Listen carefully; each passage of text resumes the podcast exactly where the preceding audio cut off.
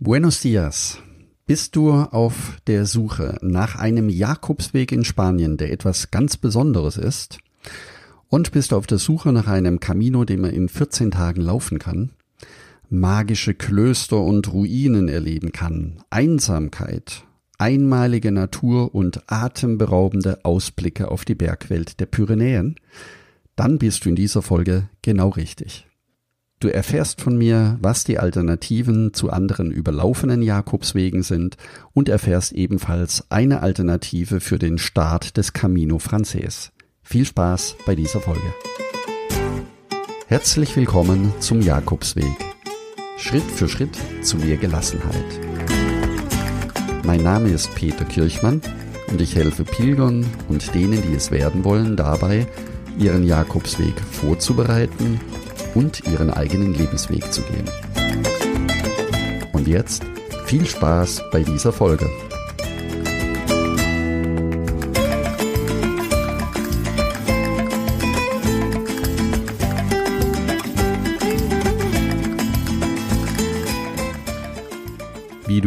Letzten Folge gehört hast, ist es im Moment nicht sehr ratsam, den Camino Portugues zu laufen. Das kann zwar irgendwann wieder anders sein, aber ich möchte dir heute eine Alternative aufzeigen, die genauso faszinierend sein kann wie der Weg in Portugal. Und zwar ist es ein verlassener, ein nicht mehr sehr bekannter Camino, der ebenfalls durch die Pyrenäen verläuft.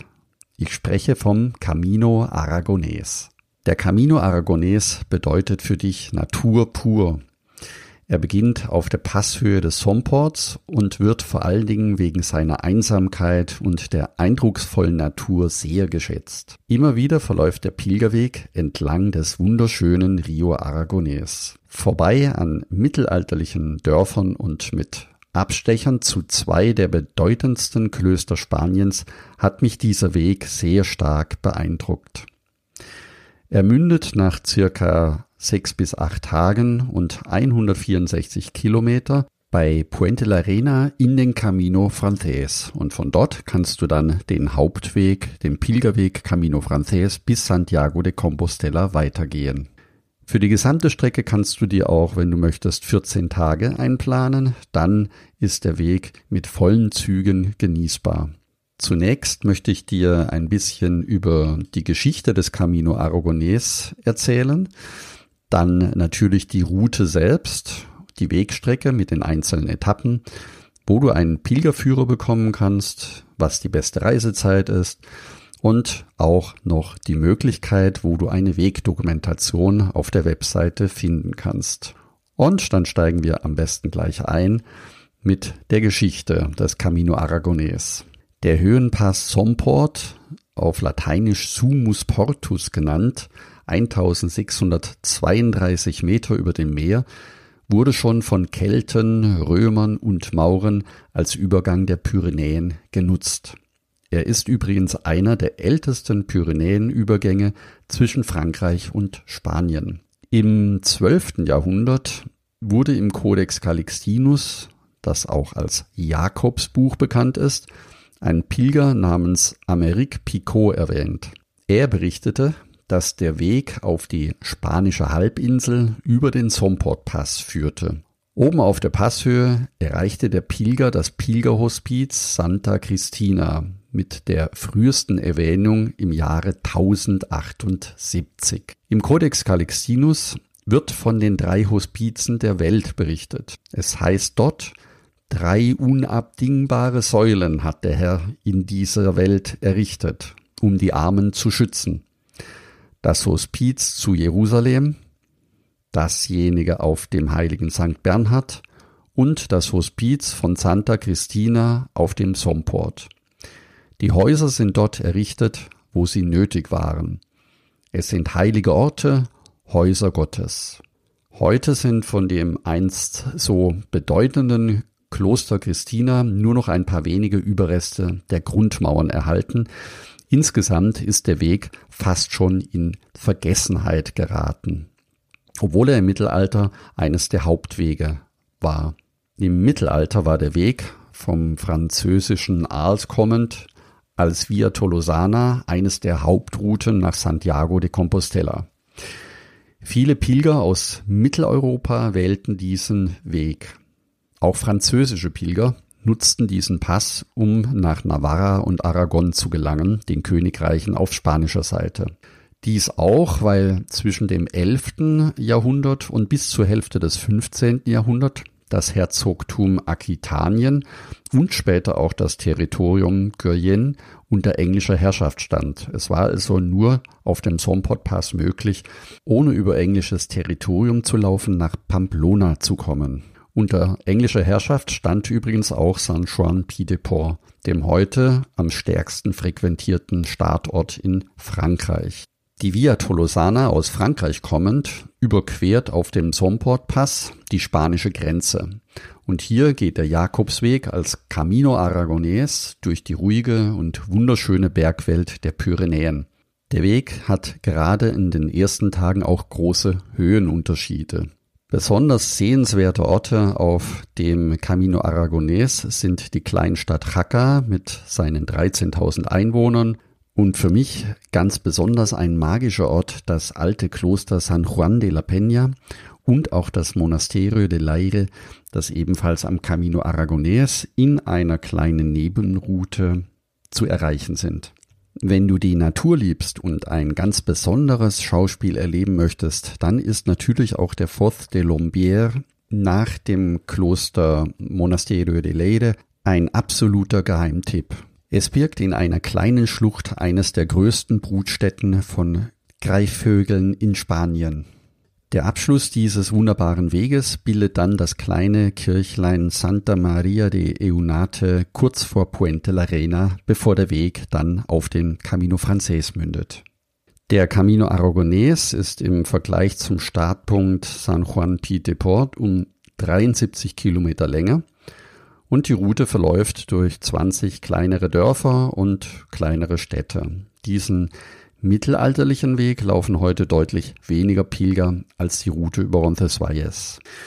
Um den Camino Aragonés zu laufen und auf die Passhöhe Somport zu gelangen, hast du zwei unterschiedliche Anreisemöglichkeiten. Eine führt über Frankreich und zwar mit dem Flieger nach Pau und dann mit dem Zug weiter nach Oloron und von dort weiter mit dem Bus auf den Somport Pass. Die zweite Möglichkeit geht über Spanien, das heißt mit dem Flugzeug nach Madrid. Wir sind dann mit dem Schnellzug weitergefahren nach Saragossa und von dort nach Jaca und von Jaca ebenfalls mit dem Bus auf die Passhöhe. Ebenfalls wäre ein Flug nach Pamplona möglich, um von dort mit dem Bus weiterzufahren nach Jaca. Die Anreiseempfehlungen findest du übrigens auch auf dem Blog jakobsweg-lebensweg.de und dort im Startmenü unter Jakobswege und den Camino Aragonés auswählen. Dort gibt es natürlich auch alle anderen Wege, die du in Spanien laufen kannst, ebenfalls zur Auswahl. Ja, was wird dich unterwegs erwarten? Wie sind die einzelnen Etappen? Davon möchte ich dir kurz berichten. Die erste Etappe führt vom Somport Pass nach Canfranc Pueblo. Natürlich kann man den Weg auch bis Jaca laufen, das sind allerdings 30, 31 Kilometer. Deswegen haben wir uns entschlossen, eine kleine Zwischenetappe einzulegen, das heißt am ersten Tag nur 13 Kilometer zu laufen. Die erste Etappe führt von Somport nach Canfranc Pueblo. Wir sind mit dem Bus von Jaca auf die Passhöhe gefahren, und haben erst einmal die wunderschöne Aussicht von oben genossen. Für mich war es so etwas wie ein Ankommen auf dem Camino, so etwas wie ein Zurückkehren und die Bergwelt, die fantastische Aussicht in den Pyrenäen, die tat ihr Übriges. Man sieht von oben auch sehr, sehr schön den Blick hinunter ins Tal, den Weg, den wir in den nächsten Stunden gehen werden. Wir kommen am ehemaligen Kloster Santa Cristina vorbei, Allerdings sind hier leider nur noch die Grundmauern zu erkennen und man kann sich vorstellen, wie im Mittelalter dieser Pilgerhospiz und dieser Ort wohl gelebt haben mag. Der Weg geht dann stetig bergab und für mich war es so, dass ich mich gar nicht satt sehen konnte. Bis unten im Dorf, mitten in den Bergen, eines der größten Bahnhöfe Europas steht. Jawohl, du hast richtig gehört. Es steht tatsächlich ein Riesenbahnhof, Canfranc Estación. Er wurde 1928 erbaut. Das war zu einer Zeit, als geplant war, dass dies die Hauptstrecke zwischen Frankreich und Spanien wird. Fotografen fühlen sich hier sofort wohl, denn man kann diesen großen Bahnhof als Last Places nutzen, um dort sehr schöne Fotos zu machen. Ja, am zweiten Tag führt uns dann der Weg weiter aus dem Dorf hinaus, an der Kirche Trinidad vorbei und alles wirkt sehr ruhig, fast schon verlassen. Wir überqueren den Rio Aragonés, der uns fast den ganzen Tag begleiten wird. Und vorbei an einer mittelalterlichen Steinbrücke, die uns in eine andere Zeit versetzt, geht es immer entlang des Rio Aragonés und das Plätschern des Wassers. Stetig bergab führt der Weg über felsige Pfade auch bis nach Villanua. Dort machen wir eine Pause. Der Weg ist sehr gut markiert mit seinen gelben Pfeilen. Und ebenso sehen wir immer wieder den neu markierten Weg Santo Grial, also für alle Tempelritter-Fans empfehlenswert. Er verknüpft die alten romanischen Baudenkmäler der, der Region Aragoniens zusammen und hat so auch eine ganz besondere Ausstrahlung. Am dritten Tag führt uns der Weg von Jaca nach San Juan de la Peña. Hier weichen wir von dem Hauptweg des Camino Aragones ab wir haben uns für die Nebenroute entschieden, weil es ein traumhafter Weg mitten durch die Berglandschaft ist und vor allen Dingen ein großartiges Naturerlebnis. Unzählige Schmetterlinge sowie Eichen- und Pinienwälder durchlaufen wir und nach sehr frühem Aufstehen gehen wir direkt aus der Stadt hinaus. Der Aufstieg über die erste Bergkette ist ein Geduldsspiel und vor allen Dingen dann, wenn man sich verläuft und in der Mittagshitze unterwegs ist, dann ist dieser Weg nicht zu unterschätzen. Und prompt haben wir die gelbe Pfeile verloren, waren auf falschem Weg, mussten erst ein ganz großes Stück auch wieder zurücklaufen, um auf richtigem Weg in das Dorf Atares zu kommen. Dort machen wir eine sehr lange Pause und füllen in der Siesta unsere Wasserflaschen auf. Und auch die letzten Kilometer bis San Juan de la Peña waren für uns ein großes Geduldsspiel, denn der Tag war sehr, sehr heiß und auch sehr, sehr anstrengend. Wir haben dort oben in einem Hotel übernachtet. Es ist die einzige Möglichkeit auf dieser Wegstrecke, hat aber den großen Vorteil, dass wir am nächsten Morgen den Sonnenaufgang sehen konnten, und zwar bei dem Aussichtspunkt Balcón de los Pirineos. Dort hat man eine unbeschreibliche große Aussicht, weite Aussicht auf die komplette Pyrenäenkette. Und wenn dann morgens die Sonne aufgeht und sich die Farben des Himmels unmerklich verändern und man unten in den Tälern noch den Frühnebel durch die Täler schwappen sieht, dann ist das eine magische Zeit und ein magischer Moment, den man auf diesem Weg verbringen kann. Und genauso geht dieser Weg dann auch weiter. Das heißt, nach ungefähr einer halben Stunde, 20 Minuten, das ist gar nicht so weit, führt der Weg bergab zum alten Kloster, das Monasterio de San Juan de la Pena. Das liegt mitten in einem Felsvorsprung, also quasi in den Fels hineingebaut und war im frühen Mittelalter, so beschreiben es die alten Schriften, der Ort, an dem die Tempelritter den heiligen Gral versteckt haben sollen. Und wenn man hineingeht, das empfehle ich dir unbedingt, eine kleine Besichtigung zu machen, dann siehst du dort in einem Raum auch genau diesen heiligen Gral aus dem Mittelalter aufgebaut. Und dann kannst du dich auch zurückversetzen in die Zeit der Tempelritter und in das Mittelalter, in dem dieses Kloster noch von den Tempelrittern bewirtschaftet wurde. Dann kommen wir wieder zurück in die heutige Zeit und der Weg führt auf einer langen Strecke bergab, immer bergab Richtung Santa Cruz de las Cerros und nach Santa Cilia de Jaca. Auch das ist ein sehr schöner und faszinierender Weg und man kann in den Dörfern Pause machen. Das letzte Wegstück des Tages führt in endlos erscheinenden Windungen einen Hang hinauf zum mittelalterlichen Dorf Arres. Ares hat eine sehr schöne, kleine, schnuckelige Pilgerherberge und ich würde dir auf jeden Fall empfehlen, dort zu übernachten. Am Abend kann man den Sonnenuntergang bewundern von einer schönen Anhöhe aus. Das machen die Pilger gemeinsam. Dann geht es zum Abendessen Und am nächsten Morgen mit einem gemeinsamen Frühstück geht jeder wieder seines Weges.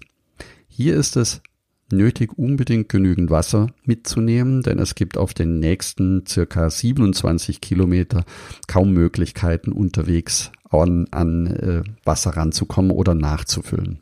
In Artjeda kann man eine Mittagspause machen und kommt dann am Schluss des Tages in Ruesta an, ein ganz eigentümlicher Ort mitten im Nirgendwo. Im Mittelalter war Ruesta eine wichtige Grenzstadt zwischen Aragon und Navarra und heute ist die Pilgerherberge die einzige Möglichkeit zu übernachten. Der Rest des Dorfes besteht aus Ruinen, seitdem unten im Tal der Stausee gebaut wurde. Der sechste Tag führt uns von Ruesta nach Sangüesa und auf einer Nebenroute zum Monasterio de Leire. Es ist ein sehr langer Tag und nach dem ersten Anstieg hast du immer wieder herrliche Sicht auf die Hügellandschaft. In Sangüesa kannst du dann den alten, die alte Wegroute wählen, die Alternative, nämlich zum Kloster Monasterio de Lere. Der Abstecher, der lohnt sich wirklich, weil du von oben auch wieder vom Kloster eine wunderschöne Aussicht auf die Bergwelt und auf die Hügellandschaft hast. Das Kloster wird übrigens immer noch aktiv von Mönchen betrieben und du kannst nebendran, nebenan ist ein Hotel, ein kleines gebaut, wo du auch übernachten kannst. Und du kannst als Pilger sowohl die Abendmesse als auch die Frühmesse besuchen und den gregorianischen Gesängen zuhören. Vom Kloster aus, wie gesagt, hast du ebenfalls eine wunderbare Aussicht auf den Stausee und die Bergwelt. Dort wollte ich fotografieren, den Sonnenaufgang. Das ist mir nicht ganz gelungen, weil die Sonne an einer anderen Stelle aufgegangen ist, als ich ursprünglich gedacht und kalkuliert hatte. Also wenn du dann den Sonnenaufgang aufnehmen möchtest, dann informiere dich vorher noch einmal, frag am besten nach, an welcher Stelle die Sonne an diesem Tag aufgeht. Dann kannst du sehr schöne Aufnahmen im Langzeitraffer machen. Die nächste Etappe führt dann von Monasterio de Leire nach Montreal und zwar durch ein echtes Highlight der Natur. Er führt durch das Naturschutzgebiet Foz de Lombier. Das ist eine Schlucht, die nur durch zwei ehemalige Eisenbahntunnels begehbar ist. Also du kannst dir das vorstellen wie ein Lost Place. Kein Mensch war dort. Es führt einen Eisenbahntunnel. Die Eisenbahnstrecke gibt es nicht mehr, aber den Weg. Durch einen Tunnel kommst du in diese wunderbare Traumwelt und durch den anderen Tunnel geht es dann wieder raus. Wenn man in dieses Tal hineinkommt, fühlt man sich wie in einer anderen Welt. Unten hört man das Rauschen des Flusses, dort kannst du auch eine schöne Pause machen und über deinen Köpfen kreisen unzählige Greifvögel. Die nisten in den Felswänden und befüllen dieses Tal mit einer ganz magischen Energie. Nachdem du durch das Eisenbahntunnel wieder rausgelaufen bist, bist du wieder in der normalen Welt und dort führt der Weg weiter über Isco, bis man eben wieder auf die alte Strecke des Camino Aragonés kommt. Durch einsame Landschaften wird dann der Hausberg von Montreal sichtbar. Es dauert jedoch eine ganze Weile, bis man dort ist und der Tag zieht sich. Dann kommt die achte Etappe oder der letzte Tag von Montreal nach Puente la Reina. Der beginnt auch mit einem frühen Aufstehen, sonst ist die Wegstrecke sehr, sehr lange. Oder du unterteilst sie, auch das ist möglich. Wie gesagt, bei 14 Tagen kannst du die gleiche Strecke laufen, sehr gemütlich und immer wieder neue Aussichtspunkte oder neuen, einen neuen Halt mit einbauen. Auf dem Weg kommst du immer wieder durch kleine Dörfer und auch immer wieder sehr schöne Aussichtspunkte. Der Höhepunkt dieser Etappe ist sicher die kleine Templerkirche Eunate kurz vor Puente la Reina. Mitten in einem einsamen Feld steht diese achteckige Templerkirche Santa Maria de Eunate und man fühlt sich dort sofort in das Mittelalter und in eine andere Zeit zurückversetzt. Nach wenigen Kilometern kommst du dann am Etappenziel und am Ende des Camino Aragonés an. Die Stadt Puente la Reina, sie vereinigt den Camino Aragonés mit dem Camino Frances. Dort wirst du die Pilger treffen, die in Roncesvalles den Camino angefangen haben und gemeinsam geht dann der Weg weiter nach Santiago de Compostela. Ja, jetzt hoffe ich, dass dir die Wegbeschreibung so gut gefallen hat, dass du am liebsten gleich den Camino Aragonés loslaufen möchtest. Es ist wie gesagt eine sehr schöne Alternative, den Camino Frances zu beginnen, mit wenig Pilgern und ursprünglich, so wie man vor 20, 30 Jahren den Camino Frances noch erleben konnte. Wenn du jetzt neugierig geworden bist auf den Camino Aragonés, dann findest du noch weitere Informationen sowie eine detaillierte Wegbeschreibung auf der Webseite unter jakobsweg-lebensweg.de und dort einfach Jakobswege und den Camino Aragonés auswählen. Auf der Webseite findest du viele Informationen auch noch zum Wetter. Wann ist die beste Reisezeit? Das wäre ganz pauschal von Mitte Mai bis Mitte Oktober und wie gesagt, Details findest du auf der Webseite. Außerdem findest du auf der Webseite eine Wegdokumentation in Videos, auch sehr spannend. Die Videos hat mir freundlicherweise Pablo Chiroy zur Verfügung gestellt. Ein herzliches Dankeschön an dieser Stelle an ihn. Und du kannst dann den Weg virtuell, jede einzelne dieser Etappen, dir noch einmal in Ruhe anschauen. Wenn auch du mehr über den Jakobsweg erfahren möchtest, um dich vorzubereiten oder deine nächste alternative Camino-Route zu planen, dann werde jetzt Teil des kostenlosen Buen Camino Clubs. Das ist deswegen relevant für dich, weil du viel schneller und einfacher vorbereitet bist. Es dir die Sicherheit gibt, dass die wichtigsten Fragen beantwortet werden und du natürlich auch ganz konkret von meinen Erfahrungen profitieren kannst. Es gibt zum Beispiel ein Unterkunftsverzeichnis, eine Etappenplanung für den Camino Aragonés und auch eine Packliste. In einem Online-Kurs habe ich die wichtigsten Punkte für die Vorbereitungen für dich zusammengefasst, den du in fünf Tagen durcharbeiten kannst. Der ist kostenfrei. Und wenn du jetzt neugierig geworden bist auf den Buen Camino Club, gehe hierzu einfach auf buencaminoclub.de und trage dich dort direkt ein. Du kannst alles downloaden, was dir wichtig ist. Danke, dass du zugehört hast und ich freue mich, wenn wir uns nächsten Sonntag wieder hören. Und denke daran, du bist wunderbar. Ich wünsche dir eine lebensfrohe und schöne Woche. Buen Camino, dein Peter Kirchmann.